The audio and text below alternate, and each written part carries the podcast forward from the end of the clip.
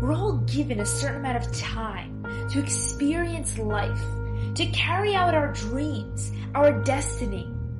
But we don't realize that the time bar of our life can only grow smaller from today going forward.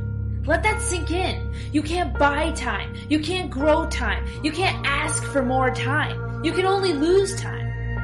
And after we lose time, we have no idea how much time we even have left. Our lifespan is a mystery. See, being human is a double-edged sword because although we have so much time compared to other species, we give ourselves too much time to accomplish what needs to be done. The idea of having so much more time to accomplish things makes us waste time. We abuse it. It feeds our lack of action. It makes us too comfortable. Now we all aim to succeed, to prosper, to become a diamond in a world full of rocks. But there's no evolutionary pressure to help us. And that's where the mind shift needs to take place. You need to create a pressure for yourself to become that diamond.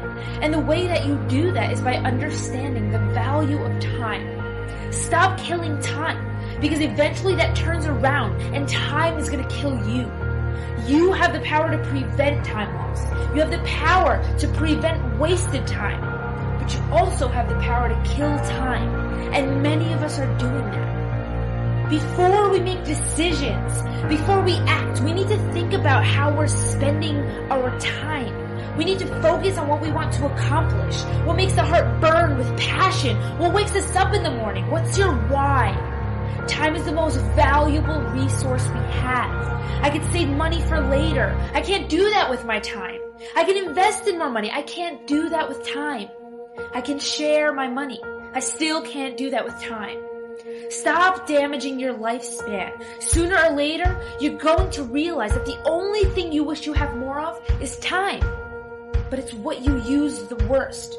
I want to see the transformation of how we use our time. I want to see habit change, the appreciation of the time that you're given, of your dream. I want you to pause the next time you find yourself wasting time on things that damage you and think about why you've decided to shrink your lifespan. You're actually killing yourself. It's not a joke because you can't recycle the time you waste.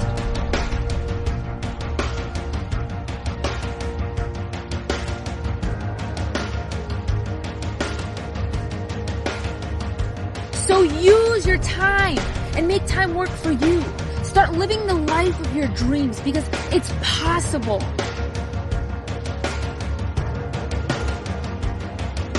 Pressure builds diamonds, so put up that fight. Don't give in to fear. Don't give in to anxiety. Keep fighting. Keep moving forward. Keep believing. Your dream is yours. Don't let anybody else stop you. You've got 86,400 seconds. How you use them today is all that matters. And you've got to do it again and again and again to soon be living the life of your dreams. You will get there because it's your dream. You've got to work today so tomorrow you can be one step closer. Do it again and again and again. And I promise you will get there.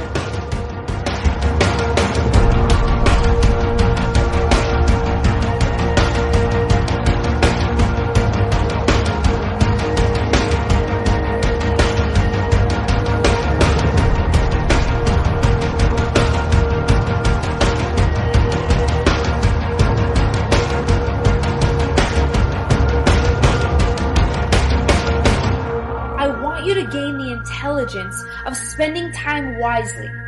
Because while you're killing time, time is killing you.